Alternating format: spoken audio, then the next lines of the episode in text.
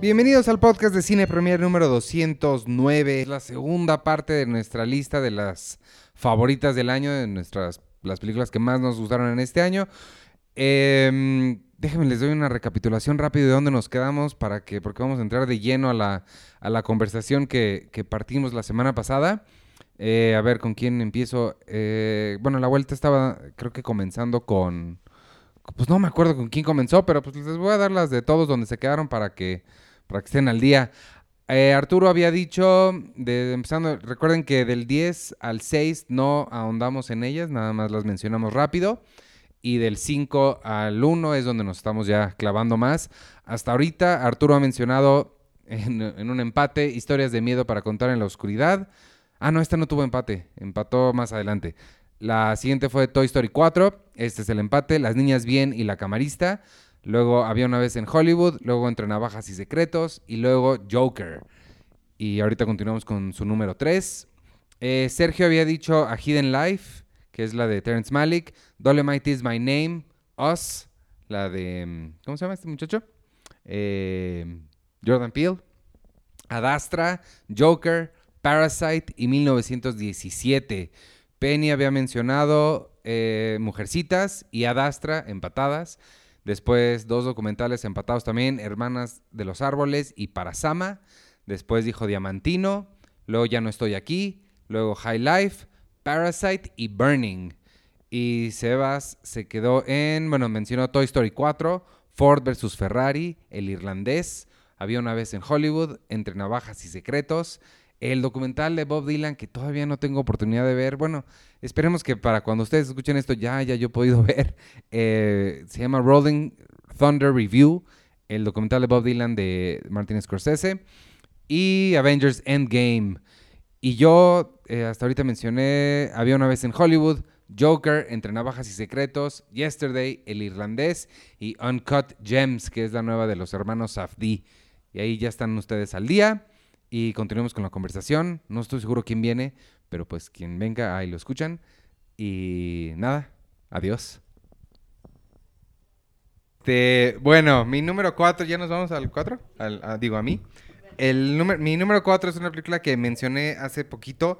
Es parte de estas cosas que estoy viendo para ponerme al día con todo lo del año. Es un documental, también como Sebas, que mencionó la de Bob Dylan. Esta se llama Apolo 11. Acabo de hablar de ella hace poquito, entonces no diré mucho, excepto que es increíble. Si tienen la oportunidad de verla, de verdad, véanla en la pantalla más grande que encuentren, y, o al menos en la calidad más, más bonita que encuentren, porque sí vale muchísimo. El trabajo de restauración que hicieron es una cosa impresionante.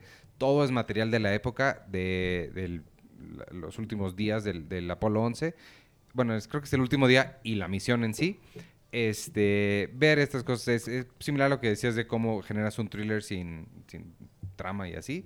Es, es eso también porque además aquí está rarísimo porque a 50 años de que sucedió ya sabemos que no salió nada mal, sabemos que llegaron, que regresaron, que no pasó nada y aún así sientes una tensión muy, muy fuerte para ver si sí si, si, van, lo, van, lo van a lograr o no, a pesar de que sabes perfectamente lo que, lo que sucede.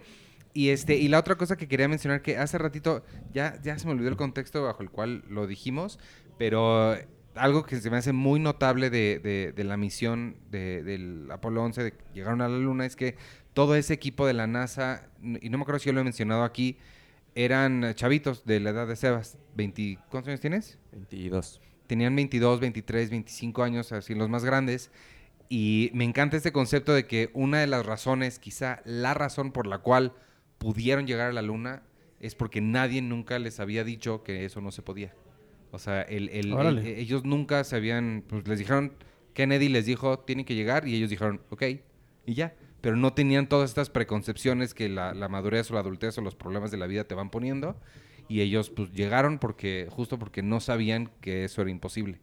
Y es, eso está bien padre. Este, digo, esa, ese análisis se lo estoy metiendo yo, no crean que viene en la película, pero se me hace una reflexión interesante que, que leí. Y, y nada, pues ya, el, el trabajo de restauración es, es magnífico y vale la pena nada más por eso. Mi número 4 se llama Apolo 11. Ya Ok. va, Sebas. Voy yo con mi número 3. Mi número 3 es Booksmart de Olivia Wilde, que es eh, pues esta comedia coming of age Nice.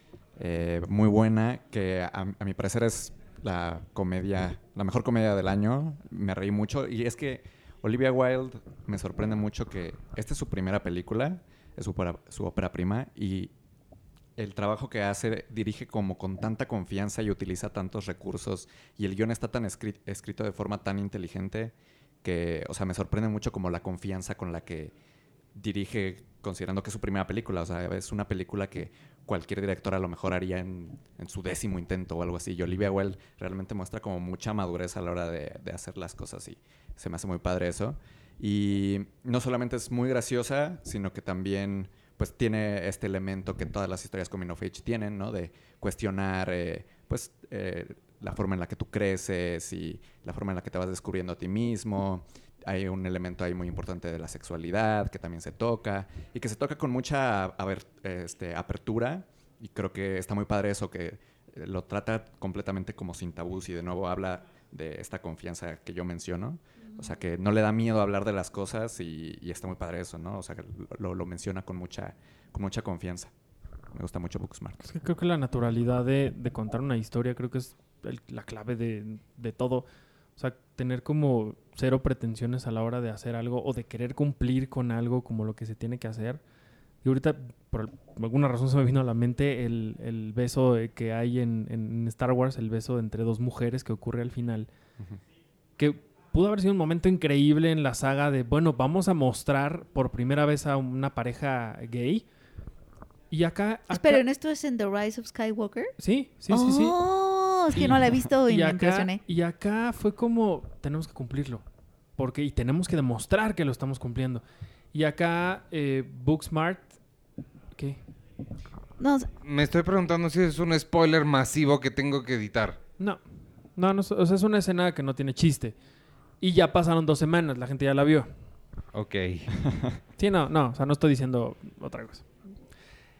Ah, Y acá siento que en Booksmart es totalmente contar una historia como normal, como la vida que no es... Miren lo que te estoy contando. Ella es gay, a ella le gustan las mujeres, ¿eh? Y quiero que te enfoques en sí. eso. Y No. mira, y poder femenino. Acá, acá- acá no, o sea, es, es la naturalidad de contar de verdad historias de mujeres empoderadas para mujeres empoderadas que a mí me encanta porque, bueno, al menos yo que lo puedo decir que he vivido en una burbuja en la que toda mi vida he estado rodeado de mujeres así, que toda la vida son las líderes, las, las jefas, las que toman las decisiones, las, y que lo es con tanta naturalidad que me gusta que, que de pronto llegue alguien y diga, no tenemos por qué estar Miren, evidenciando lo que lo estamos haciendo, lo vamos a hacer, punto. con Sí, un siente- letrero. ¿No sienten a veces que Hollywood es como el tío arrítmico que quiere que empie- empieza a sonar una canción de moda que todo el mundo está bailando y él quiere como ser parte y llega y empieza a bailar raro? O sea, Sí. los mismos pasos que tú estás haciendo, pero en él se ven raros, como Sí. demasiado trying too hard. Diciendo hello fellow guys como... Es como ese tío, a veces Hollywood. ¿no? Con la mo- con lo que considera modas, ¿no? Ah, es que ahorita está de moda el Me Too. Hagamos algo como empoderado, ¿verdad? Sí, Booksmart se siente muy de, de 2019, o sea, se siente como una película, como este, dice Arturo, o sea, como muy natural, no... Y además tiene buen soundtrack. Tiene O buen sea, el- soundtrack el también. soundtrack que, que le pusieron, sí, Sí. bien. Que me preocupa un poco cómo vaya a, Exacto, envejecer cómo eso. vaya a envejecer el soundtrack. En, Pero en si Spotify está, eh, hicieron algo curioso con el soundtrack. Es, eh, tiene audio comentario, de, no de todos los tracks, pero está Olivia Wilde y el, el- el compositor hablando precisamente de, bueno, yo escogí Órale. este track para que eh, se vieran los personajes así y asado. La verdad es que está, está interesante, pero como dices, o sea, no sé qué tanto voy a envejecer. Sí, porque de nuevo sí se siente muy de 2019. 2019. Que también está padre verla a lo mejor en el 2040 y ver cómo esta pequeña máquina en el tiempo de, ah, pues así eran las cosas en el La 2019. juventud. Ajá, exacto. Y también se ríe un poco esa película de la gente que dice que porque ya vivimos en un tiempo woke, este, ya no se puede hacer comedia, ¿no? Sí, Que, totalmente. que ya van varios que dicen eso. Y yo creo que esta película se ríe en Sí. sus caras. Sí. Eh, Pensaba un poco en, en Na- Nación Asesina, que no sé si es de este año o del año El pasado, pasado. Pasado. que también era muy así, ¿no? Era también demostrar a la gente natural, pero del lado oscuro, de la naturalidad, ¿no? Es decir, bueno, también hay gente que es bastante loca y hace cosas bastante extrañas y, y que justo también se enfoca mucho en una historia que puede ser muy de, de- de la actualidad y que, bueno, verla más adelante también puede ser como interesante. Bueno, eh, mi número tres es una película que me encanta decir la frase que Iván me dijo cuando lo estábamos viendo juntos, que volteó y me dijo, esto me está gustando mucho, ¿estoy bien? Y le dije, sí, sí estás bien. La película se llama Ya no estoy aquí y es justamente un, ahorita lo que decíamos, un reflejo de su tiempo. Es una película de este México que pues ya ha vivido de forma natural, entre comillas, rodeado de violencia, de guerra, de narcotráfico, de, de muerte, de sangre, de deslealtad, de todo lo horrible. Y es una película que habla justo de lo que pasa con la gente que vive ya rodeada de esa realidad y que de pronto para ellos es mucho más importante ponerse a bailar, buscar sus cumbias rebajadas que le llaman y encerrarse en su mundo, en ese mundo en el que pueden ser de cierta forma, eh, eh, vaya, desaparecer de la, de la realidad y, sentirse un poco seguros de, de, ellos mismos, a pesar de que la, rela- la realidad les está diciendo que lo está haciendo mal, que les va a ir mal, que van a terminar mal, ¿no? Y creo que esta película de, de Fernando Frías, que no es su ópera prima, pero creo que sí es su segunda película, sí habla mucho de, este, de esto que está sucediendo en México, de ya contar historias no propiamente del narco, sino lo que le está haciendo a la gente y de lo que la gente está haciendo para salir de eso, me parece maravilloso. Es una película, de verdad, de las mejores películas mexicanas, no solamente del año, sino yo creo que hasta de la década y de mucho tiempo que hemos visto, que logra mezclar un soundtrack muy, muy interesante, que a lo mejor si a ti no te gusta esa, esa música, te juro que te va a gustar cuando veas esta, esta historia, que es un Monterrey que tampoco habíamos visto nunca en la vida y, y que nos lleva de Monterrey a Nueva York por alguna razón y ese viaje les juro que es una, es una maravilla. Estuvo en, en Morelia, ganó el premio a Mejor Largometraje, eh, seguramente va a llegar este año 2020. Y Ya sabemos, ¿no va a llegar, no va a llegar a Netflix, ¿no dijimos eso? No que Bueno, yo sepa. Este, al parecer a medio año, este, sí, sí tiene como un trato con Netflix, pero todavía no tiene fecha. Y pero el, el director dijo que esperaba, o sea, tiene que estar en Netflix en algún momento del año, pero él esperaba que antes y quizás sí encontrar la forma de estrenarla en pantallas. Y cuando llegue, les juro que con, con todo el gusto del mundo les voy a decir, este es el cine mexicano que vale la pena y este es el cine mexicano que les va a gustar. Porque realmente es, es una gran, gran, gran película. Es más, ni siquiera es una gran película mexicana, es una gran película, punto. Sí, Así lo porque luego como que tendemos a encerrarlas, ¿no? En, como si fuera un género, pero sí. Sí, a mí también me gustó un montón. Mi número 3. Yo también me gustó mucho, pero yo voy a hablar de ella dentro de un año. Ah, claro. Vas, Checo. Ok. Eh, yo tengo una que se estrenó en enero de- del 2019, y, pero es más que nada, o sea, no va a salir en la lista de nadie, eh, y es más que nada personal para mí. Eh, Glass de Shyamalan ¿A poco se estrenó este enero? en enero de 2019. Obvio. ¿Enero? Sí. ujú. Se Es que, es que las de enero siempre parece que son del año pa pobrecitas y no y ni las incluyen en los años pasados ni en los años que son su año porque Exacto, y se estrenó están- en Estados en Unidos también en enero, no se estrenó en diciembre, se estrenó en Sí. enero en, en- en Estados Unidos y fue junto con Oz durante mucho tiempo, fueron el 1, el, el 1, 2 eh, de la taquilla de, de- de- de películas y creo que fue Shyamalan o Jordan Peele que dijeron, o sea, que postearon como esa imagen, así de pues qué bonito se ve que el 1, 2 o el 1, 2, 3, no sé, sean películas originales. eh, de, De género, de además. género, ni siquiera, no son franquicias, no son basadas en nada. Bueno, Glass más o menos Bueno, sí es. Glass sí era como una franquicia, pues. pero, Pero, es muy diferente. sí. Pero era la franquicia buena, Ajá. la que venía e- era como la franquicia David enfrentándose a las franquicias Goliath. Sí, exacto, ¿no? Y Oz venía obviamente con todo el... el, el- el- el- ¿Por qué estoy combinando todo? Venía con todo el boss de Get Out. este... Estás hablando raro. Sí, como Checo. rapero. Estás haciendo coplas. Yo, yo, go get out. Eh, y, y ya, o sea, básicamente a mí me gustó porque Unbreakable es una de las máximas películas de, de así que más me gustan. Me acuerdo cuando entrevisté a Samuel L. Jackson y le dije, oye, ¿qué opinas de que Quentin Tarantino dice que Unbreakable es una de las mejores películas que se hayan hecho en esta, en- en- desde esta década, o este siglo? Nada más se, se burló así, se, se- se- se rió mucho. Ja, ja, ¿En serio di- dice eso? Ja, ja, ja, ja. Y pues sí lo dice, neta que sí lo dice. Y, y ya, y es más personal eh, esta cuestión de Glass. O sea, cierra, cierra, para mí cierra muy bien. Y, y ya, o sea, me, me, me, me gustó mucho. Creo que me gustó más Split, pero sobre todo por este giro al final. Sí, e- eso es lo que Ese sí. giro al final fue el que me voló la cabeza, pero Glass sí también es como un Avengers Endgame. O sea, Glass me entregó lo que quería, lo que quería de esa trilogía. Y ya. Nice. Sí, ¿Tú ya no me tres? acordaba de Glass. Gracias por, por regresarla a la vida, chico. Mi 3 es un. es Ah, mi 3 es eh, Barda por Agnes. Ah, que de hecho está ahorita en cartelera, entonces pueden ir a verla todo diciembre. Va a estar, espero. en, la cineteca al menos. Al menos en la cin- o en la filmoteca. Ah, no, en la filmoteca no, porque están de vacaciones. Oh. En la bardateca. Ay, Iván. Gracias por quitarme el micrófono para eso. O sea, tú dijiste que no teníamos tiempo, Iván, y estás perdiéndolo en ese tipo de chistes.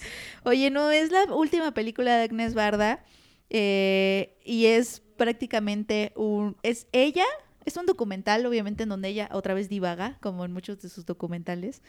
Eh, lo presentó antes de fallecer en marzo de 2019, pero realmente es una joya porque la ves a ella siendo ella, como en todos los documentales, es esta niña de corazón hablando de el arte.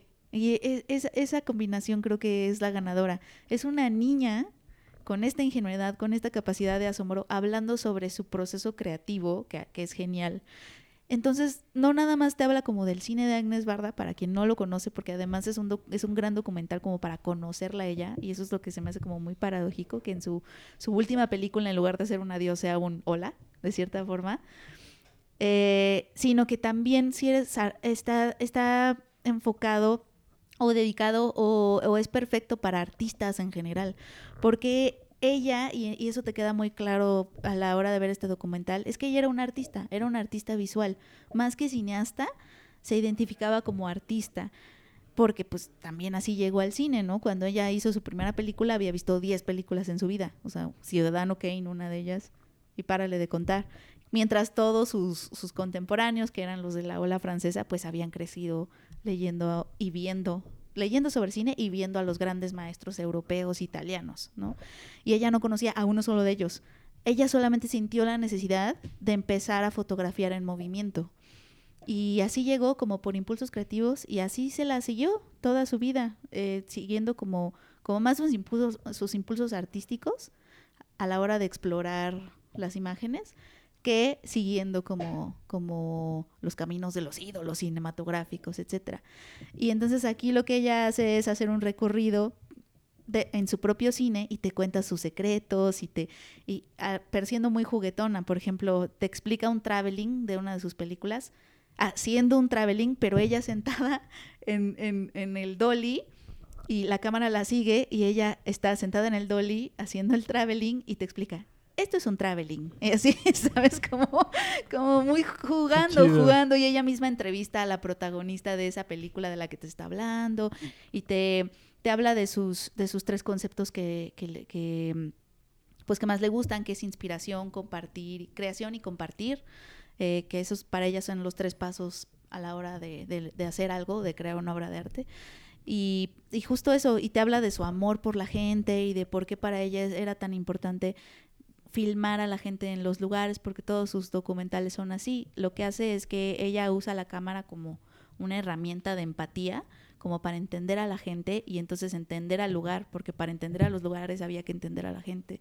Entonces, como que condensa en ese documental todo su cine, todo su cine y no solo lo condensa, sino que te lo comparte, realmente te lo comparte.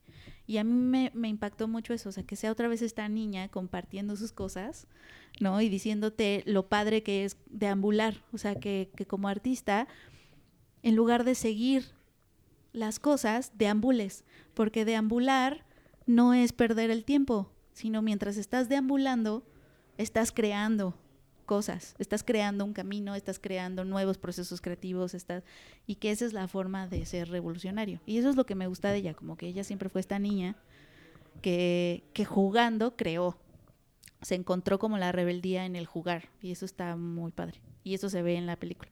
Y la vas a amar y es esta señora viejita con su color de dos, con su cabello de dos colores, porque siempre fue joven y abrió su Instagram a los 90 años de edad. ¿Quién hace eso? No, es que la amo. Está muy bien y creo que es la, perfecta despedida. Ok. este, ¿ya voy yo? Esa- ah, claro, Sí. fuiste tú, claro que fuiste tú. ¿Quién más iba a ser? Este, mi número 3 es una película que se estrenó en Netflix y yo la vi en Toronto y se llama Dolomite is My Name. Eh, Tú la mencionaste, ¿no? Yo la mencioné. Sí, me dolió sacarla, pero sí es muy buena. Eh, a mí me encantó. Es, eh, es de estas películas. Hablabas tú también, Sergio, de, de- de cuál, de cuál dijiste. De- ah, de Star Wars, creo, de verla con un público. No, de Endgame. De que verla con un público fue padre. Ver esta es una lástima por eso que esté en Netflix. Porque, digo, no que para que esté en Netflix, pero es una lástima que no podamos verla con público. No, y el público que tú lo viste. Además- la comunidad negra. Además, ajá, porque yo la vi con el público a quien le está hablando, que además son famosos por hablarla, creer que las películas son un diálogo. Este. Y, y- y- y es una experiencia muy comunal porque es la historia de un güey que está triunfando, pero no puede, pero sí quiere y puede, pero tiene muchas ganas. Y es de estas historias como. ¿Cómo se llama? Este, la de The Room. Eh, Disaster Disaster Artist. Artist. O O Sing. Sing. O todas estas películas de gente que tiene un sueño y la quiere lograr, pero el mundo no los deja. Este, que a mí me, me- me llegan mucho ese, ese tipo de películas. Es una sorpresa, como ya mencioné también, Wesley Snipes. Y, y bueno, pues está, está increíble. No está sonando Eddie Murphy para que lo nominen a nada, lo cual a él le ha de estar dando todo el coraje del mundo porque se enojó muchísimo cuando no, lo, no ganó por Dreamgirls. Entonces que ahorita no lo estén ni considerando, le ha de dar mucho Ve- coraje. Vaya, están haciendo su campaña porque va se va a presentar en SNL desde hace desde el 84, Ah, sí, creo. cierto, O sea, que este no- fin de semana creo que se presenta. Sí, tienes razón. Está haciendo está haciéndole su luchita. Pero lo que me gustó de Dolomite es que como te dije eh, cuando la empecé a ver y mis papás, la, la empecé a ver con mis papás, a ellos les encantó. O sea, Ajá. Eh, era que, o sea, yo pensaba, la estaba viendo y dije, ay, no, ya está tomando eh, el, speech o las bromas de esta persona como vagabundo. Seguramente el vagabundo va a llegar, cuando ya es famoso, va a llegar el vagabundo y va a decir, pero ese es mi speech. O sea, como que te esperas cosas, Yo también esperé eso. pero la verdad es que nunca va, nunca toma esos caminos. No. Vaya, tampoco tomó caminos Inception y no, no sabes qué va a pasar. pero no, no te presenta estos, estos personajes, estas, estas trabas, las típicas trabas. Típica traba de Hollywood, de como de... Nunca te la presenta. o Sí, sea, es, no. es siempre. La única traba que tenía era quizás el dinero Ujú. y ya, pero siempre él tuvo sus sueños y los siguió y vamos a. Me armo de estas personas y vamos a, a- a darle. Y es historia real. Es historia real. No como Sing, que Sing, por más que ya la investigué no es historia real. Yo sigo investigando. ¿Tú crees? Yo sigo investigando y todavía. eh, después de eso voy por Star Wars. Ni al, ni, al, ni al que hizo Sing le gustó tanto como a ti, Iván. Eso puede ser cierto. No, Pero no. una vez que, una, que un artista termina su obra, ya no le pertenece. El otro día un amigo estaba viendo Sync con sus hijas, o sea, le- se las había dejado a sus hijas. Qué buena es Sync, o sea, ¿Eh, sobre ves? todo las, las niñas coreanas. Te digo, es increíble. Y Reese Witherspoon es un gordito. Sí. Digo, ¿cómo se llaman? No se llaman gorditos. ¿Cómo se llaman? Reese mí- a mí Witherspoon me es un gusta- gordito. Yo lo veo nada más porque Taron. Egerton canta increíble. Taron Egerton canta increíble. Te toca, Sebas. Oye, también esa es otra que ponla en tu lista de ya no te acordabas que eran de este año. Rocketman. Rocketman. Ah, sí, es cierto. Y no, es- no ¡Ay, apareció en ninguna lista. Rocketman! Oye, pero él sí está en los SAG Awards. Ah. Taron Egerton. Sí, Sí mí está sonando para los A mí Rocketman me gustó mucho y creo que ya lo he dicho, me gustó porque yo en mi vida había oído algo de Elton John, más que la de la Lady D, la Lady D, la- más que la de Lady D, y dije, no me va a gustar porque me voy a aburrir porque no conozco A Elton. a Elton John, no conozco su música, qué hueva estar conociendo la historia de algo que no, pues, no conozco, ¿no? Y, y no, me encantó, me encantó la película. Vas. Eh, vas, vas. Bueno, mi número dos no es Rocketman, es eh, Marriage, Marriage Story de, de Netflix, de Noah Baumbach. Ya sé cuál es la uno de Tebas. Ya sabes cuál es la Eh, 1. ya sé cuál es la La uno. la 1 y la 2 creo que se pelean un ¿Se poco pelearon? mis, puestos. Creo que ya la 1 y la 2, o sea, Ah, son películas con las que ya conecto como temáticamente y que su mensaje me llega. Y creo que realmente de eso depende mucho si te gusta o no Marriage Story. Es una película muy de, de guion, o sea, sus recursos narrativos, de hecho, podrías criticar un poco que Noah Baumbach dirige como muy sencillito, ¿no? No se eh, rompe mucho la cabeza, pero eh, creo que el trabajo de él realmente está en el guion. Y está padre ver como estos ejercicios que luego hacen de script to screen, de que Mm. ponen el guion y la escena, y de que genuinamente todas las pausas y los En momentos la pelea. de la pelea y, de, y en general eh, creo que Scarlett Johansson dice que en toda la película en general es así. Todo eso está desde el guion y está muy cañón que toda la película se siente muy genuina y ellos lo hacen muy bien por supuesto y actúan muy bien y parecería que hay mucha improvisación y realmente no la hay. Todo está desde el guion entonces me, me sorprende mucho la forma en la que está escrita y me, me gusta mucho también la forma en la que trata su tema, que pues evidentemente habla del amor y de hasta qué punto llega el amor, si el amor acaba o no acaba. Eh, me llama mucho la atención cómo trata ese mensaje en una historia de divorcio, ¿no? Es un poco eh, contradictorio a lo mejor, pero el, el inicio de la película creo que es muy bueno en, en sentarte las bases de eh, por qué se aman estas dos personas y qué tanto de eso influye o no cuando ya están en esta separación, ¿no? De que a lo mejor las cosas no funcionan por una razón u otra, pero el amor sigue ahí, ¿no? Porque esas cositas siguen ahí. Y, y eso se me hace muy padre. El mensaje simplemente me llega mucho, conecto mucho con ella. Y, y s- y siento que es una película como que el todo es más que la suma de sus partes. O sea, eh, todo en general funciona muy armónicamente y te comunica el mensaje que te quiere comunicar y, y ya. Entonces no te... Porque yo recuerdo haber visto, creo que cuando apareció su primer tráiler, que pusiste un tweet, o sea, que estabas muy emocionado, que así que era de lo que más esperaba. Entonces, no, no te decepcionó, o sea, cumplió todas sus- tus expectativas cumplió a mis pesar de que estaban a mí, altas. a mí me gustan mucho las historias y también es el número uno, a- ya lo hablaré ahorita. Me gustan mucho las historias de personajes, o sea, las historias que están impulsadas por personajes, no tanto por trama. Exacto. Y pues, o sea, Marriage Story es básicamente eso. Y el inicio, la, la introducción de Marriage Story de qué amo de esta persona y qué ama esa persona de mí, De- eh, pues es básicamente caracterización escrita explícitamente. Entonces, pues ya en ese momento me jaló la película y ya no me soltó el resto de la película. Ok. Wow. ¿Tú? Fíjate que no había considerado en ponerla en, en la lista, pero justo, justo creo que ahora lo voy a revalorar porque sí, a mí Pero me... lo estás haciendo en tiempo real, puedes hacerlo. A mí me gustó mucho. Es que no sé, digo, en realidad, eh, bueno, no, no voy a hablar de, de Marriage Story más de lo que ya he hablado, pero, pero a mí me gusta mucho lo que dice Sebas, este cine que de- te da en la madre, que, que, que te, que, que te está enseñando una historia y sea que te identifiques o no, o sea, el hecho de que te transmita algo y, y te, y te, vaya, te, te enfrente, eso a mí me encanta. Y creo que por eso es, ese es mi número dos también, es eh, Parasite.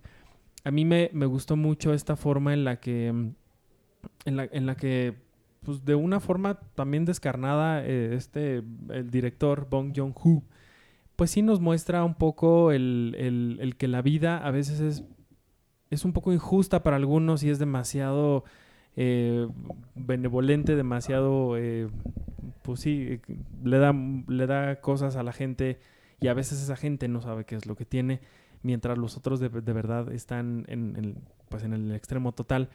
A mí hay algo que me, que me marcó muchísimo esa película y es em, de pronto un día el niño de la familia rica se queda en el jardín porque tiene ganas de hacer un de hacer una especie como de, de día de campo, ¿no? De, de- de- ¿cómo se le podría En decir? su jardín, ajá, en, su, tipi. en su- ajá. Y aunque está cayendo una tormenta, el niño pues, no tiene mayor problema porque está, pues, está cubierto y los papás lo están viendo desde adentro, ¿no? En su increíble sala. Y al mismo tiempo, mientras cae esta tormenta, estamos viendo a los personajes al, al extremo de esta historia descendiendo literalmente por cientos y cientos y cientos de escaleras que así como, como geográficamente ellos están en el casi casi en el hoyo de Corea, mientras los otros están hasta arriba, pues así es lo mismo con esta con esta pues, diferencia social. Me encanta cómo creo que nunca había visto de, tal de tal forma o, o- o vaya de, de una forma tan bien hecha esta este retrato de, de lo que es el personal de servicio de una, de, una, de una familia rica, en la que de pronto el papá le dice, es que no te estoy preguntando si lo vas a hacer, esto es, far- esto es parte de tus, de tus obligaciones, ¿no? Y, ver de pronto como, eh, el, eh, cómo estas personas poco a poco van perdiendo el- la paciencia, el...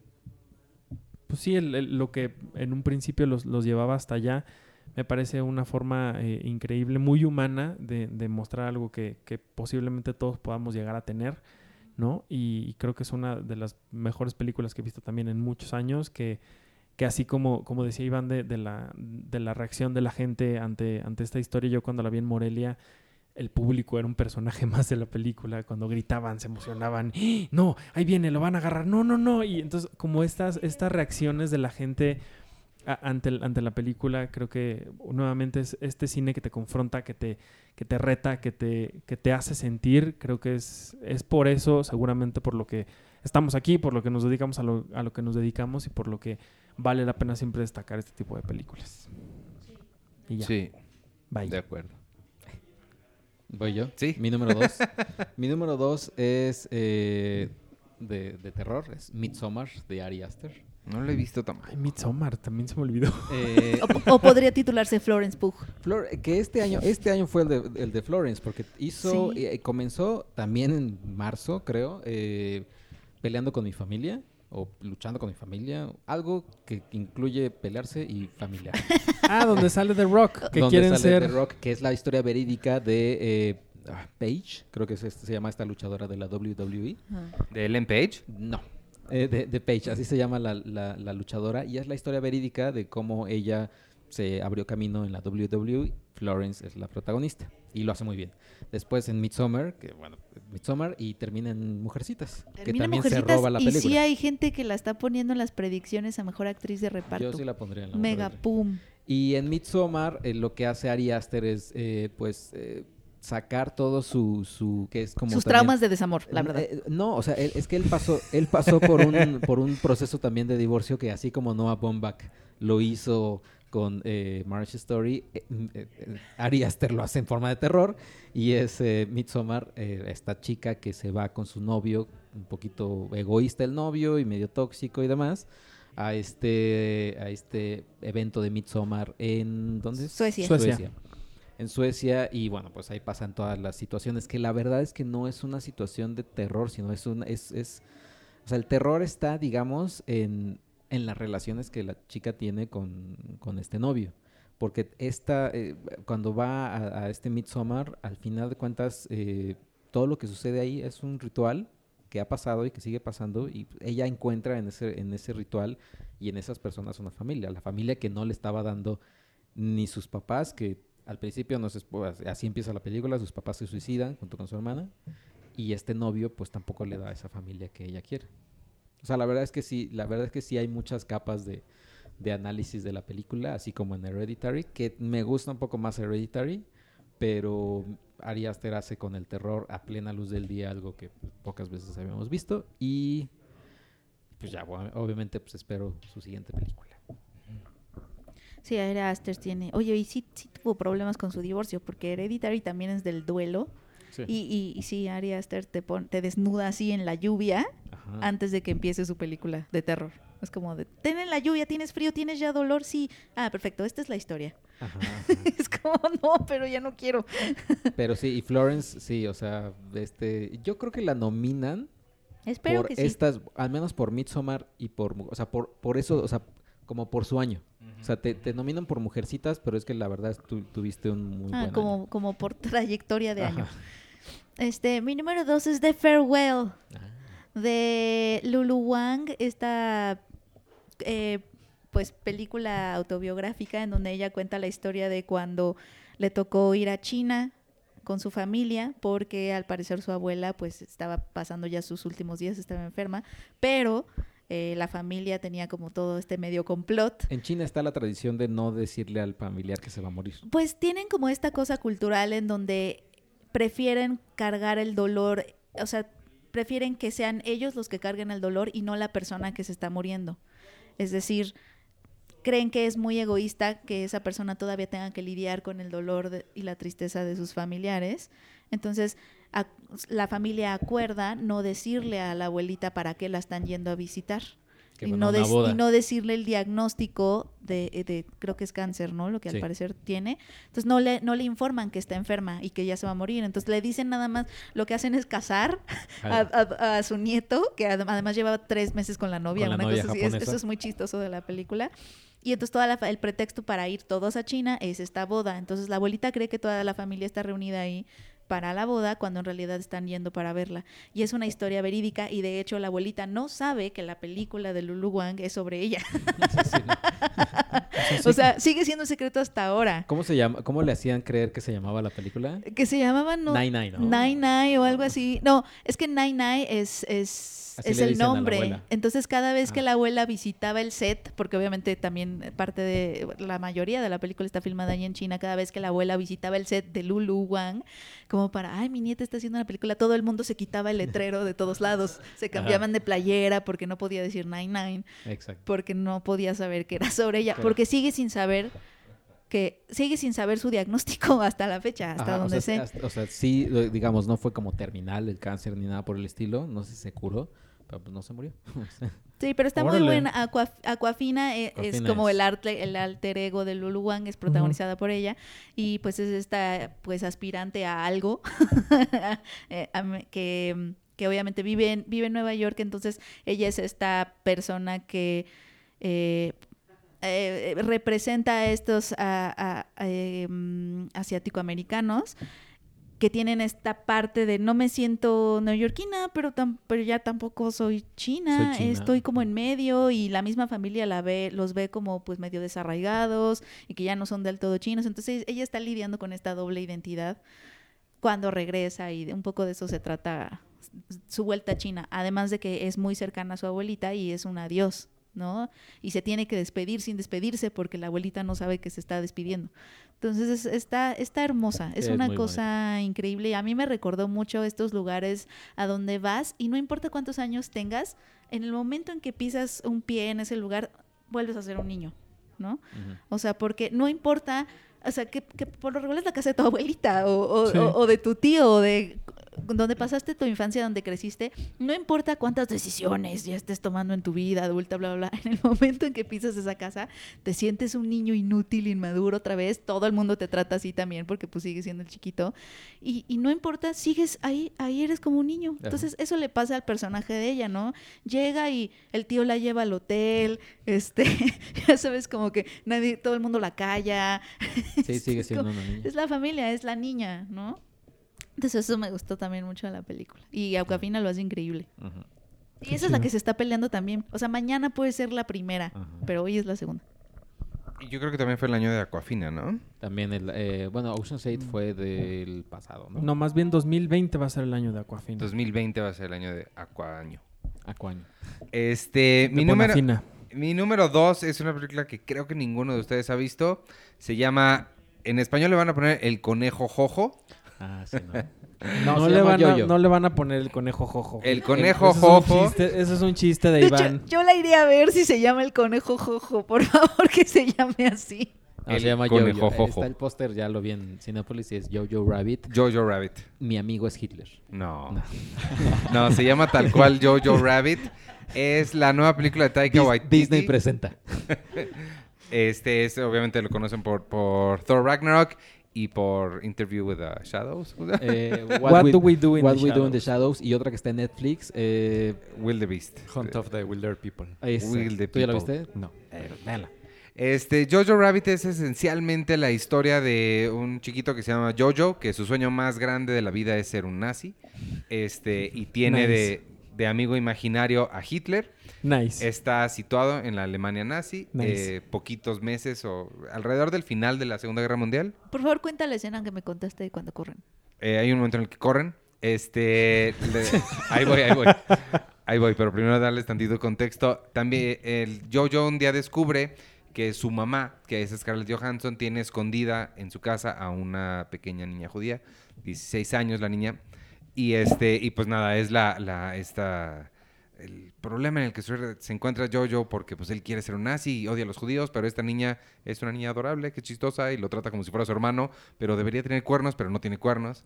Y todo este tiempo tiene a este amigo imaginario Hitler que le que lo que es fantástico es que no es el Hitler que conocemos porque es Sí, la no. visión de un niño de 10 años que se imagina cómo es Hitler. Entonces es un Hitler bufón, es un Hitler idiota. La escena que, que menciona Penny es eh, él está corriendo en algún momento en- eh, es- va al ¿cómo, le- cómo le llamaste Sebas? Tú hiciste esa traducción.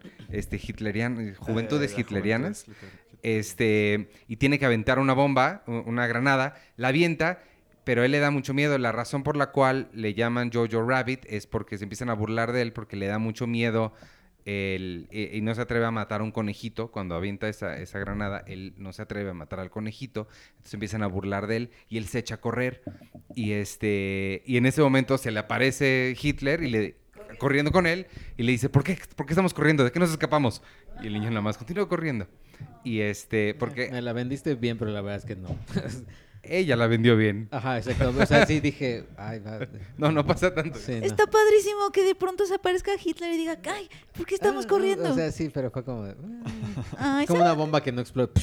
ay, ¿sabes qué, Checo? Bye. Este, pues la película está, está muy bien, está muy tierna, está muy bonita. Habla sobre el otro, sobre lo que es valorar a la otra persona y no, y todas estas creencias babosas que a veces tiene la gente. Este, y, y, pues nada, es, se ganó el, el premio del público en Toronto. Seguramente va a estar nominada a, a mejor película. Espero yo que gane. Y ya. O sea, esperas que gane Sí. porque tu número uno no pienses que vaya a estar nominada. Y... Exacto. Oh, Lo cual te debería decir cuál es mi número uno. Interesante, Batman. Todos-. Todos caen. Muy bien. Y ya, Jojo Rabbit. Ahí viene la ronda Ahí vienen definitiva. las- los número uno. Eh, Esa es la que quiero, la que quiero escuchar, Sebas. Eh, Yo ya sé cuál es. Eh, mi número uno es Ad Astra Eso. de James Gray. Ah, está, está muy bien. Eh, sí, me gustó mucho. Eh, de nuevo, es una película que su mensaje conecta mucho conmigo y me gusta mucho. Me gustan mucho estas historias. Eh, me gusta mucho la ciencia ficción y me gusta la ciencia ficción que se pone contemplativa. De hecho, en 2017 mi película favorita fue Blade Runner 2049. Y que es Arrival no fue también. Arrival también eh, en 2016. 16, creo. Eh, entonces me gustan mucho estas historias y además siento que la ciencia ficción se presta mucho a esto, ¿no? Como a, a eh, historias aparentemente grandes en escala, pero que tratan como emociones muy, muy íntimas y me gusta mucho eso. Y siento que, no sé, eh, Ad Astra está como muy bien conceptualizada de lo que quiere contar y todos los recursos de la producción, desde el hecho de que esté ambientada en el espacio exterior y todo eso, apoyan a sus temas. ¿no? Entonces, el, el espacio exterior representa pues también la soledad de él y el hecho de que sea Brad Pitt también eh, tiene mucho que ver, ¿no? Brad Pitt tiene Once Upon a Time in Hollywood, que es como la masculinidad hecha personaje, Claro, ¿no? claro, y sí. es su puro carisma y es este héroe que, eh, pues, eh, Le disparan y no le importa. no le importa, ¿no? Y que está drogado y que mata a todo mundo sin problema, ¿no? Y en Ad Astra juegan un poquito con esa idea de Brad Pitt tal cual, ¿no? De Brad Pitt el héroe que no debe de sentir nada. Y en Ad Astra eh, lo van como rompiendo poquito a poquito y se me hace muy padre eso que rompen como ese estereotipo con una de las lo- de los representantes más grandes de ese estereotipo, que es Brad Pitt. Sí, sí. Y Brad Pitt lo hace muy bien y realmente se va rompiendo poquito a poquito y me parece una de las eh, eh, actuaciones más infravaloradas del año. Creo que lo hace muy bien él. Me gusta mucho más su trabajo en Ad Astra que en Once Upon a Time in Hollywood. Porque Once Upon a Time in Hollywood creo que es puro carisma y ya. Y en Ad Astra realmente creo que sí lo están orillando a que conecte con sus emociones más cercanas, que al final ese es el mensaje de la película, ¿no? Aprender a conectar con tus emociones y a, lidiar con tu masculinidad de una forma no tóxica, ¿no? Que es un tema que ha sido muy sonado en 2019. Y se me hace muy padre eso y, y- y también el, mensaje de la película con todo este tema del espacio exterior de tratar de ver qué hay más allá y, y tratar de, o sea, de nuevo el espacio exterior conecta mu- mucho temáticamente con la película. Y es como este tema de tratar de encontrar respuestas más allá y la- el mensaje de Ad Astra, de nuevo, todo es como muy al interior y es de nosotros solo nos tenemos a nosotros mismos y se me hace muy padre Ujú. como todo ese mensaje. Entonces, Yo no sé qué hice, la tenía en número dos o tres y algo puse y ahora está en menciones honoríficas, pero Sí, no, yo, Debiste haber hecho como yo, que la, sí la metí, porque la metí. sí, no, yo Ad Astra también. O sea, o sea, eh, probablemente se vaya a colar en- ya en la lista definitiva así, en- en- es- eh, así. Pero sí, también me gustan esas historias que, que, que, que hablan más sobre el viaje de este personaje y... Y solito, y esas, sol- y esas son tus o sea, historias. Drive, así, wow, este, mucha filmografía de Ryan Gosling, básicamente. Es que todos los personajes de todos Ryan Gosling son son, así. así. Son Y una vez le pregunté que por qué. ah, sí. Sí, dijo que, que, que le gustaban porque eran retadores y porque le permitían como actuar no con diálogos. Y, y de, de- o sea, como a forma de, de- de- o sea, no crítica ni nada, pero es que recuerdo mucho un tweet de eh, esta Alejandra Márquez, ¿cómo es la, la directora de...? Las, Las niñas, niñas bien. bien. Ajá, vi un tweet que decía, me gustó mucho Adastra, pero sí, sí me resulta muy chistoso que para este viaje de un hombre tenga que hacer una, ópera espacial para hablar con su papá y, y- y- y terminar, o sea, y relacionarse con su papá. sí. Entiendo su punto. Claro. Que- que Pero Gravity, parece- Gravity es, es, es- es- es protagonizada por una mujer y es obviamente ella cómo lidia con la pérdida de su hija. Claro que es muy, es muy revelador justo lo que decía Sebas, que es como si la masculinidad necesitara de ese tipo de viaje para poder conectar con sus sentimientos, lo cual creo que es cierto. Y, y Entonces- que además, o sea, es muy a propósito, o sea, es un poco un caballo de Troya, ¿no? O sea, ponerte todas estas emociones y estos Sí. cuestionamientos sobre tu masculinidad en una historia en el espacio eh, protagonizada por Brad Pitt. Y, y siento que James Gray lo hace mucho en Sí. su filmografía. James Gray es súper bueno para decirte, mira, esto es Hollywood. ¿Qué creías?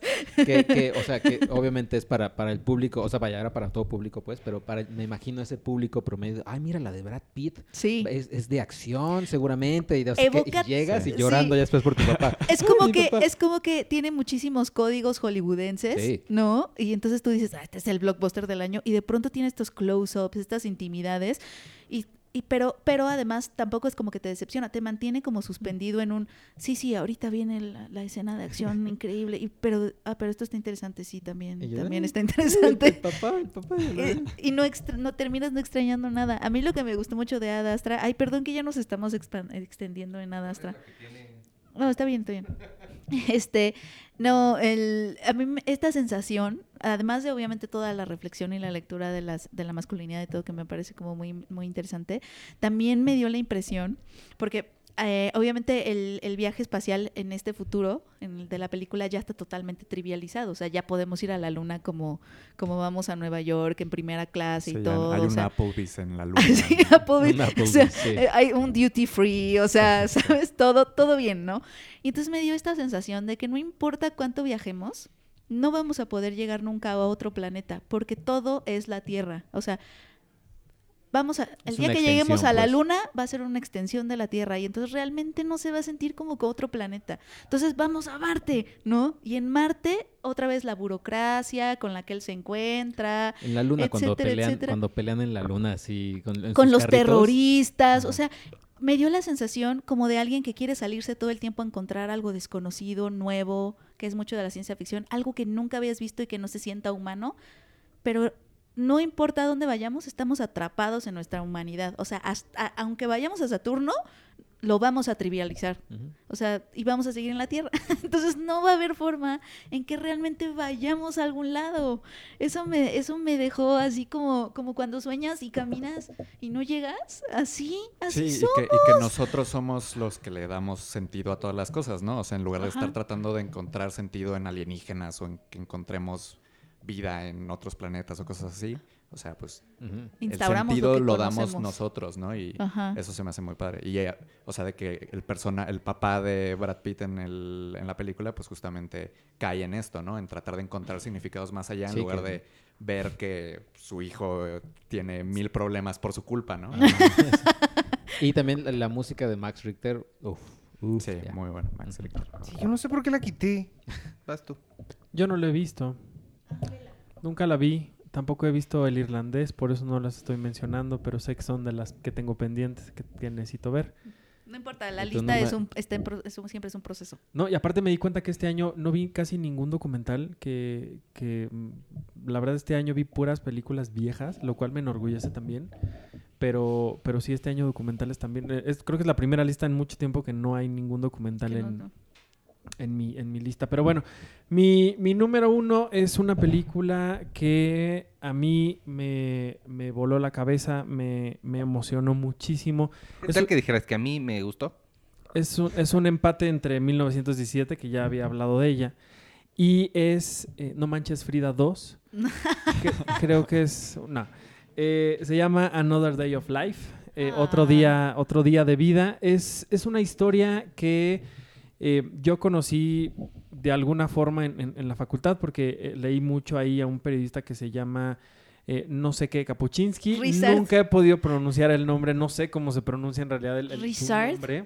Richard. Pero es Kapuczynski para los cuates. Entonces, Como capuchino. como capuchino, ándale.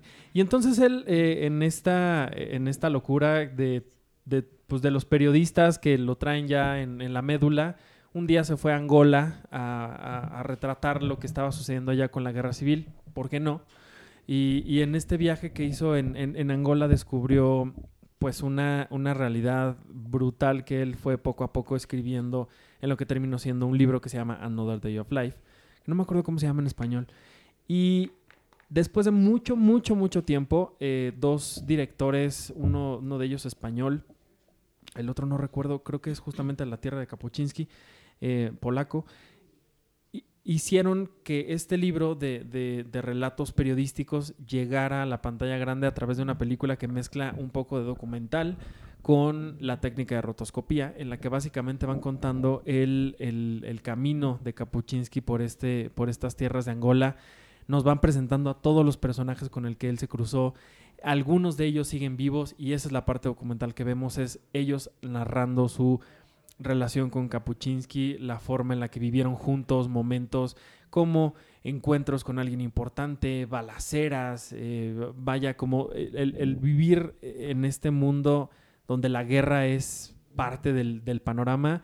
Y ellos logran de verdad con esta, con esta película no solamente compartirte la- la- la experiencia de Kapuczynski en, en- en Angola, sino también un poco eh, homenajear y, y- y com- y compartir este espíritu periodístico de mucha gente que se ha dedicado a escribir lo que sea que está sucediendo en su realidad. A veces les va bien, a veces les va mal, ¿no? Pero es, es justamente esta pasión, este amor que hace que, que esta película a mí de verdad me haya hecho llorar 12 veces, me haya emocionado 45 veces más.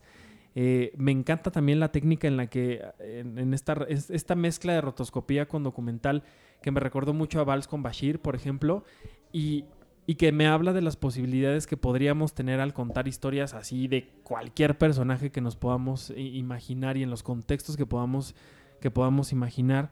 Es una gran película, es, es después de verla dije, lo siento, todos los hombres del presidente te han desbancado como mi película favorita de periodistas, porque, porque de verdad esta película es poderosísima, poderosísima es, es de verdad un- una, pues sí, una, una gran experiencia audiovisual que, que llegó a, a México en el Festival de Guadalajara y que me parece que participó por el Goya el año pasado o este año a Mejor Película Animada, justamente.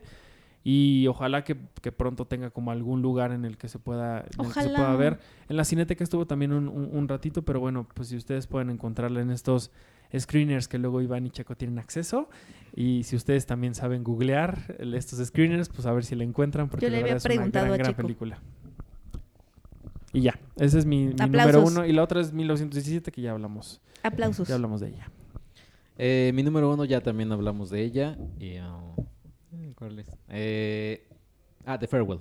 The ah, Farewell The es- The Farewell. ¿A ti qué te gustó, Checo? Me gustó, me gustó sobre todo, o sea, yo tenía muchas ganas de verla desde que eh, ah, comenzó a hacer ruido, eh, de- obviamente de que es de A24, y, y que era una comedia, pero que tocaba muchas fibras, etcétera, ¿no? Ya después cuando la vi, sí, o sea, me gustó, pero creo que lo que más me gustó es lo que hemos hablado también precisamente eh, de- en esta mesa, como de estos caballos de Troya, donde te vendo algo y es otra cosa, que eso es el, el guion o la historia de Farewell, bien podría ser algo de videocine. O sea, imagínate que estás en las salas de videocine. Mira, es una chica que tiene a su abuela que se va a morir, pero no les van a decir, pero todos se van a, a su tierra natal en X lado. Y Y se llama La enfermedad de la abuela. en la enfermedad de la abuela y Sí, todo. y y la regia. Y Y a Aquafina es Marta y y Gareda. Aquafina es Marta y Gareda y lo que sea. Y, y Videocine dice, va, órale. Pero ¿están de acuerdo que si hicieran eso, hoy México sería la potencia mundial de comedias románticas increíbles y chingonas? Ah, o, O sea, sea, si, si pensaran Si fuera de eso. pensaran fuera de la caja, hoy sería, o sea, no que pues, no nos importa No, que hagan yo comedias románticas o no, hasta dónde hubiéramos llegado. No, ya. yo, yo, yo no creo tanto que tenga que ver con la decisión de Videocine. No, o sea, si se lo vendes tú así a Videocine, bueno, ya estamos diciendo mucho Videocine. Si se lo vendes tú a cierta distribuidora, la que sea, Con una bicicleta en su logo. eh, te van a decir, órale, va. Lo que hizo la de, la de Orange is the New Black. O sea, eh, tiene que ver con una sola persona o con varias personas. De decirle, güey, El cineasta y la visión. Güey, ya nos aceptaron la idea de nuestros, este, de la, del papá soltero que tiene que lidiar con sus cinco hijos. Ah, pues ahora vamos a hablar sobre, sobre lo que significa ser padre en el mundo de ahora, bla, bla, bla, bla, bla, bla, bla, bla.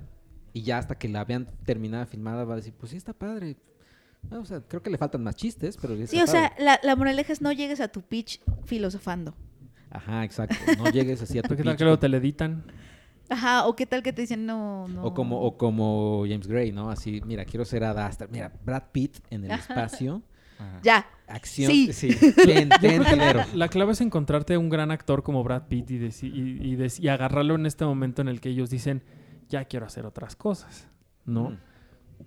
Y a lo mejor te- ahí te puede funcionar. Sí, o sea, eh, básicamente eso también me gustó mucho de, de, The Farewell, que, que- que aborda un tema, o sea, es un tema muy sencillo, obviamente basado en algo real, que tiene su humor, que tampoco es súper denso y termina siendo el dramón, que luego hay, hay películas mexicanas que se van por ahí. Eh, Hay películas en general que se van por ahí, Checo. No seas injusto. Eh, pero la verdad es que, o sea, eh, lo sabe ni- nivelar muy bien, como Parasite también. O sea, Parasite que sabe nivelar tantos, tantos géneros, tantos temas y lo hace muy bien. Creo que los asiáticos lo Farewell hicieron tiene muy un bien. tono perfecto. Perfecto, perfecto, perfecto. ¿La van a nominar a Mejor Película Internacional nada más por el tema del porcentaje del idioma? Yo creo que sí. Pues no está, fíjate, en los, en los, en las predicciones Ah, más claro, en las fuertes. predi- no, en los No, nueve está, no lo que pasa es que es más norteam- norteamericana, de hecho. Eh, De hecho, ese es un problema que tuvo Lulu Wang a la hora de levantarla, que, que le, le dijo a los productores, ah, es que es hora, pero ¿en qué idioma va a estar? "Eh, en, En chino. Sí, en mandarín. ¿Y dónde va a estar filmada? En China. Y es película americana. O sea, Lulu Wang se reía porque decía, a la película le está pasando lo mismo que a mí. o sea, que, que no, no saben si soy china o americana. No soy americana, pero tampoco soy china. Igual la película está así de... O sea, es americana, pero habla chino, entonces no es americana, pero entonces ¿sabes? Mm. Eh, eh, tampoco es china. Entonces, que, que- que los productores le huían a la película porque era una película americana, pero iba a estar hablada en mandarín. Entonces, ahí tiene ese problema de... Sí, habrá que ver dónde, dónde queda. Sí, ay, ay. Ah, la, uy, la número uno Esa es una película, ajá, que ya, ya, ya he hablado mucho de ella, por eso no voy a hablar tanto, porque luego qué me va a quedar para el estreno, que sí se va a estrenar Ah, sí, sí. aquí en marzo de 2020, pero es Portrait of a Lady on Fire de Celine Siama, Retrato de una mujer en llamas. Si no lo vas a decir en español, dilo en francés, por favor. la June de la Fille, ay, no me acuerdo cómo es, pero es la June Phil, aprendí que June es muchacha. Eh, eh, bueno, la verdad es que es una belleza, es una belleza. O sea, yo la vi y dije, cancelen ya el cine de 2019. O sea, ya. Cancelen el cine. Ca- cancelen el cine. Ya, adiós, bye. no, pues es una historia de, nada más a grandes rasgos, la historia de una pintora que en el siglo XVII, me parece. Creo que sí. eh, oh, no, 18 no es. No, 17 17, sí. 17. finales del siglo XVII, ya casi XVIII, la contratan para obviamente hacer el retrato de una mujer aristocrática, una- de una aristócrata que se va a casar, entonces quieren un retrato prenupcial, ¿no? Algo así. Pero el, el catch es que ella no se ha dejado retratar por ningún pintor, ¿no?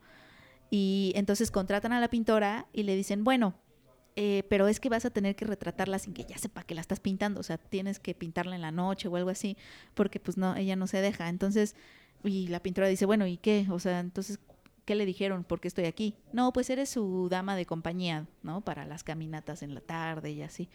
Y entonces lo que sucede con la pintora es que empieza a observarla, pero la que observa también se convierte en, en el objeto observado porque resulta que la aristócrata es una mujer muy inteligente que también la observa, ¿no? Y se observan, se observan diario, pero se aprenden de memoria y entonces obviamente se enamoran, pero es un amor que no surge de este deseo incontrolable que hace que las mujeres no se puedan dejar de besar, que es mucho de La- directores la hombres. vida de Adele. Exacto, la vida de Adele es la primera cosa que te viene a la cabeza, ¿no? Mm, Bueno, este, de, ah, sí, que, que- que son fantasías masculinas, la verdad, ¿no? Mu- mucho, hay mucho cine eh, en donde se retrata el lesbianismo desde una mirada de fantasía masculina. Pero aquí, justamente la película habla de la mirada femenina, porque es una pintora, ¿no? La protagonista. Y, y la pintora, la musa, la que es la musa, también se convierte en creadora, porque ella tiene mucho, eh, influye mucho en el proceso de la creación de esa pintura también, y también observa a la pintora, y también, es decir, son dos mujeres observándose y observando al mundo, ¿no? Porque la pintora, pues también, digo, también te, te deja pensando en cuántas pintoras, ¿no? No, se perdieron en la historia porque pues ay es mujer y mm, fíjate ahora que fui a Fran- a- que fui a París fui al Louvre y solo Casual. hay solo hay en el Louvre en todo el Louvre solo hay si no mal recuerdo 21 artistas eh, mujeres cuyas obras están ahí no recuerdo si son 21 mujeres o 21 obras de mujeres Órale. Este, o sea... Me suena que un- para el tamaño del Louvre han de ser 21 mujeres. es un, el ca- tamaño. es un castillazo, es Sí. un castillazo. O sea, es decir, un poco la película también te deja pensando en eso, en la mirada femenina, femenina obviamente, y en cómo se ha retratado el lesbianismo en el cine. Y es una historia de amor hermosa. Y ya. Fin. Muy bien.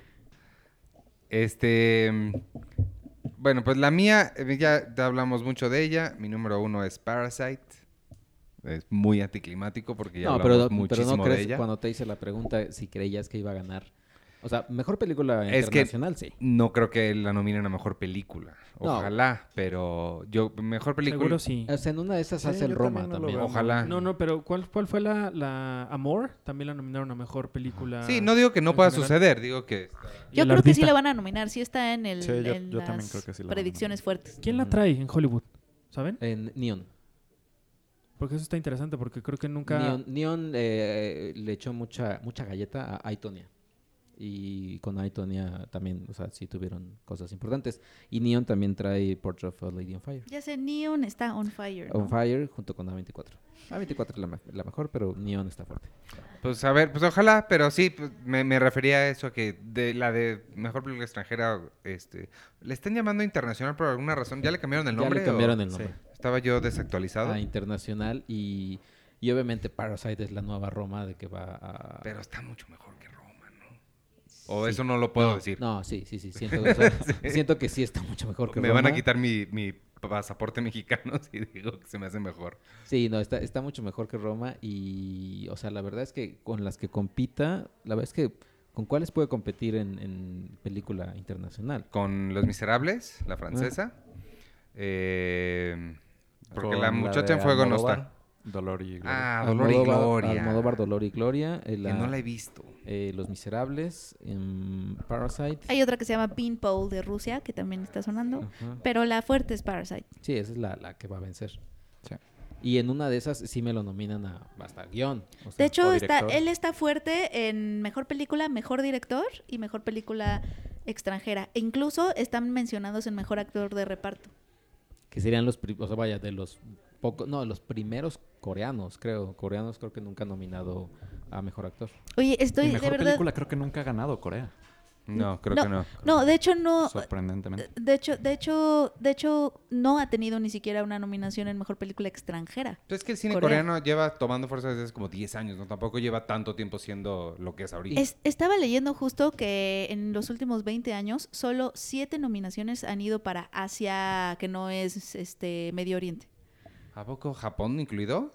Incluidos. A Japón ha tenido nada más un, un win y dos y tres nominaciones y solo siete nominaciones en 20 años han ido para de película extranjera han ido para Asia, que es muy difícil que los votantes americanos o bueno, los votantes de la academia que no todos son americanos, pero de Asia son pocos votantes, este se identifiquen con el cine asiático, es muy chistoso. O sea, es más, Norteamérica, que nada más tiene tres países, o sea, Estados Unidos, Canadá y México, ha tenido ocho, nueve nominaciones. Órale. Y todo Asia, que no es Medio Oriente, ha tenido solo siete, imagínate. Órale.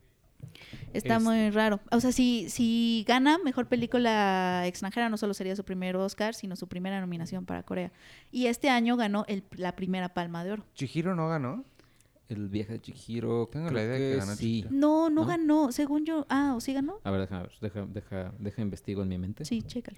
Y Pero, este- pero en 20 años, acuérdate, porque no sé cuándo fue Chihiro. Ah, sí, déjame ver. Chihiro. Ah, no, Ah, igual y pues no, sí. ¿no es esa la de Japón? Sí. Yo creo que sí. So- Ah, pues, debe son- ser claro. Ajá. Y estoy viendo, te pusiste a hacer dibujos en tu top. Lo voy a subir a Instagram Stories porque está muy tierno. 2003 es, es 2003 ganó el viaje de Chihiro. Ah, 2003, entonces sí. Bueno, pues ya eso fue nuestro top 10 del año. Ya terminamos, ¿no? Sí, yo era el último. Sí, eres Sí. el último. Este. Ah, bueno, menciones honoríficas, creo que nada más. No, no- Ah, menciones honoríficas. Yo tengo una que está en Amazon ahorita que tenía muchas ganas de ver desde Sundance, que se llama Brittany Runs a Marathon. Mm. Tengo Booksmart, una de Elizabeth Moss que se llama Her Smell, que creo que a ti te gustaría mucho, Sergio. Búscala por ahí. Y este, y Ad Astra, que por alguna razón terminó en menciones cuando estaba en el número 2 hace rato. Booksmart Este- está en mis menciones también. Booksmart también está en Yo también.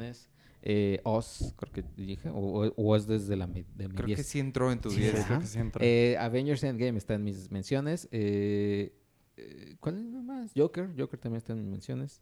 The Irishman está en mis menciones. The Irishman está en mis menciones. Cats está en mis Ay, claro menciones. que no.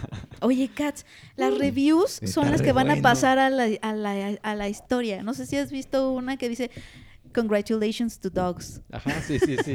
Ah, You're more, we are more like a dog person. Pero también sí, que me da la impresión, todas esas tan clever, me da la impresión que, que ya sabían lo que venía y llevan meses trabajando en su perfecto chiste. Pues le salieron muy bien porque hay un, las notas están siendo más de las reviews que de la película. Yo voy a poner, yo voy a poner así en mi review. Esperaba la de gatos en el balcón de Faye, pero no, no entró. Pero no, Ella- prefiero ella la de gatos, en, el balcón. Gatos en el balcón. Oigan, podemos, este, cada uno nada más leer otra vez su top 10 para que, para que lo refresquemos, porfa.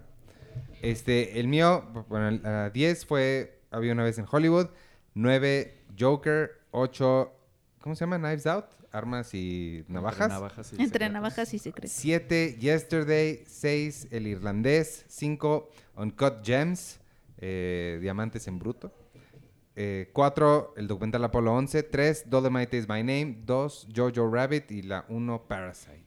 Bueno, mi, mi, en este recordatorio, eh, mi, número, mi top 10 es del 10 al 1, Historias de Medio para Contar en la Oscuridad, Toy Story 4, Las Niñas Vienen la Camarista en el siguiente número, Once Upon a Time in Hollywood, Entre Navajas y Secretos, Joker, Ya no estoy aquí, Parásitos y un empate muy bonito entre Another Day of Life y 1917. Eh, yo, yo lo estoy haciendo otra vez en vivo, así que lo- y aquí está mi error. Puse a Joker en mención honorífica. No, en realidad sí entró en mi top. La mención honorífica era Once Upon a Time in Hollywood, según Ah, yo. está bien. Eh, eh, vamos, vamos a ver. El 10 está a Hidden Life.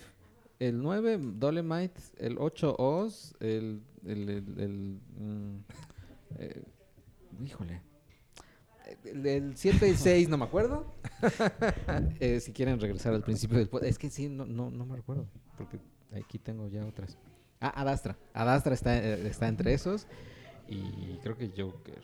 O ya lo dije. No sé. Anyway, ahí les va el del 5 al, al, al 6. 5 Parasite, 4 1917, 3 Glass, 2 Midsommar y 1 The Farewell. Ok. Que yo de abajo hacia arriba es Little Women y Adastra, que a lo mejor Adastra ocupa el lugar de Diamantino, no lo sé.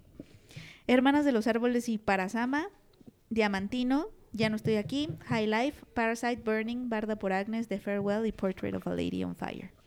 Yo el número 10 es Toy Story 4, el 9 Ford contra Ferrari, el 9 El Irlandés, el 7 Once Upon a Time in Hollywood, el 6 Entre Navajas y Secretos, el 5 Rolling Thunder Review, el 4 Avengers Endgame, 3 Booksmart, 2 Marriage Story y 1 Adastra.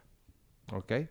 Y pues ya, vámonos entonces porque esto ya duró cuatro días. Tenet no, duró dos semanas, de hecho. Tenet no entró en, en mi top porque No, la porque estrenan el es- siguiente es año. el año que entra. Eh, aunque ya, ya la vi y todo. Es igual que ya eso, ya no es, ya no estoy aquí, que también ya la vi, pero es del año que entra, entonces, Claro. por supuesto, nadie racional la metería en este año. Yo la metí. Eh, ¿Tenet? No, No, Ya no estoy, aquí. Ah, no, yo estoy hablando de Tenet. Y Little Women, que se estrena en enero. Pero no, que Little vi. Women sí es de 2019. Se Bueno. estrena en diciembre 25. No importa, todas las listas son arbitrarias, Vámonos. amigos. Aprendan eso. Vámonos entonces. Se estrena, se estrena, según yo, el 25 de diciembre. O sea, dos películas medio opuestas. Mujercitas No, y pero, 1917. no, pero Mujercitas es en enero. No, en Estados Unidos. No, pero Mujercitas es la guerra civil. Ah, No, no, no, pero son mujercitas y la otra son dos Ah, hombres así peleando en la guerra. Pensé que Ah. pensabas que eran dos puntos de vista del mismo evento. pero- No, no, no, no, no. Sí, Ah. mujeres y hombres. Mujeres y hombres. Unas son hay mujercitas, toda linda la historia, y la otra es vamos a ver a la guerra. pero vean Mujercitas. Ah, no, 1917 también. No, vean las dos. Hay espacio para No, todos. vean las dos. Vean y, las y dos. Cats es aquí en México el 25 de diciembre, ¿no? Sí. Ah, entonces es O sea, gatos, es hombres, mujercitas, y, mujercitas hombres y, y gatos. vean las dos, vean a los hombres y a las mujeres. Por Eh, gatos. este, vámonos entonces. Gracias por escucharnos y gracias por pasar este 2019 con nosotros. Este es el último podcast del- de la década. No, este ya estamos en el año pasado porque este lo grabamos antes, pero ya estamos en el nuevo año. Espero que sí hayamos llegado al O nuevo sea, este es año. el primero de la Este es el primero década. del año. Felicidades por ser el primero del año, este querido podcast. Gracias por escucharnos. Ha sido un año increíble para nosotros. Gracias por pasar Morelia con nosotros, que estuvieron ahí en vivo, eh, semana tras semana, cuando logramos este, hacerlo sin brincarnos una sola semana. Amigos, pues escuchas, gracias por sus comentarios. Los queremos mucho, los apreciamos mucho. Mándenos sus comentarios. Y yo soy Iván Morales. Y me pueden seguir en arroba Iván Morales y en todas las redes sociales de Cine Premier en arroba Cine Premiere con la E al final. En Twitter, Instagram, Facebook, en Spotify. Y ya, gracias Sebas por venir y despídense ustedes. Eh, bueno, yo soy arroba Chicoche. Muchas gracias por escucharnos este año. Bueno, el 2019. Ajá. Y que nos escuchen en el 2020. Y que vean muchas películas, muchas series de televisión. Que lean mucho, que escuchen mucha, mucha, mu- mucha música. y, y ya. Y a Tenoch, como siempre, un saludo. Y, y- y esperen, y espérense a ver Tenet. No saben, no saben Qué cosa. qué cosa. Porque no saben. Este, yo soy arroba Penoliva, muchas gracias por escucharnos y, y bienvenidos a este nueve año, nueve año, ¿eh? Bienvenidos a este nuevo año. Espero que estén con nosotros, que lo disfruten eh, y que sigamos eh, pues siendo parte de su semana y de y que compren la revista y que se sigan sintiendo parte de, de esta familia Cine Premier. Eh, vienen cosas padres este año. Eh, yo soy Sebastián Valencia, me pueden seguir en arroba sebasvc7. Eh, y pues gracias por invitarme, qué padre cerrar y eh, abrir la década así hablando de nuestras películas favoritas, está muy padre. Yay. Gracias. Ok. Y ya. Y arroba Arturo Ah, HT. soy Arturo Magaña, arroba Arturo HD, y gracias a todos por haberme acompañado este año en tanta locura como el episodio, el podcast de Friends, y en este, y en todo lo que hacemos, y gracias a todos. Ok. Felices fiestas, coman mucho, invítenos al recalentado. Okay. Si son romeritos, no. Bye. Bye. Adiós. Bye.